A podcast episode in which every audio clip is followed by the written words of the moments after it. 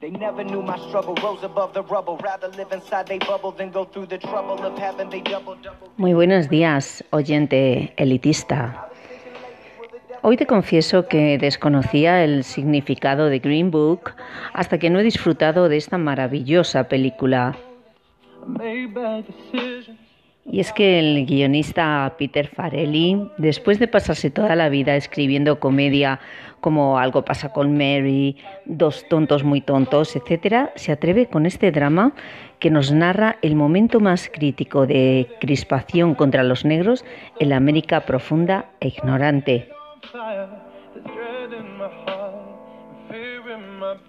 Y bueno, a mí me parece una genialidad que los dos personajes tan categóricamente distintos logren esa complicidad armónica aderezado con acordes de jazz. Ese tipo de pelis eh, se llaman road movies porque todo transcurre en un viaje.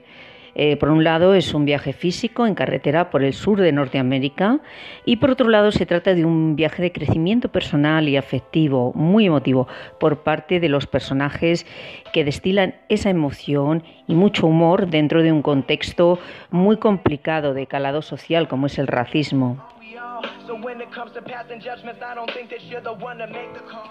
Y bien, Universal Pictures pretende la mejor película, la mejor dirección, el mejor actor, Vigo Mortensen, el mejor actor de reparto, Mahershala Ali, la mejor actriz de reparto, Linda Cardellini, y el mejor guion original.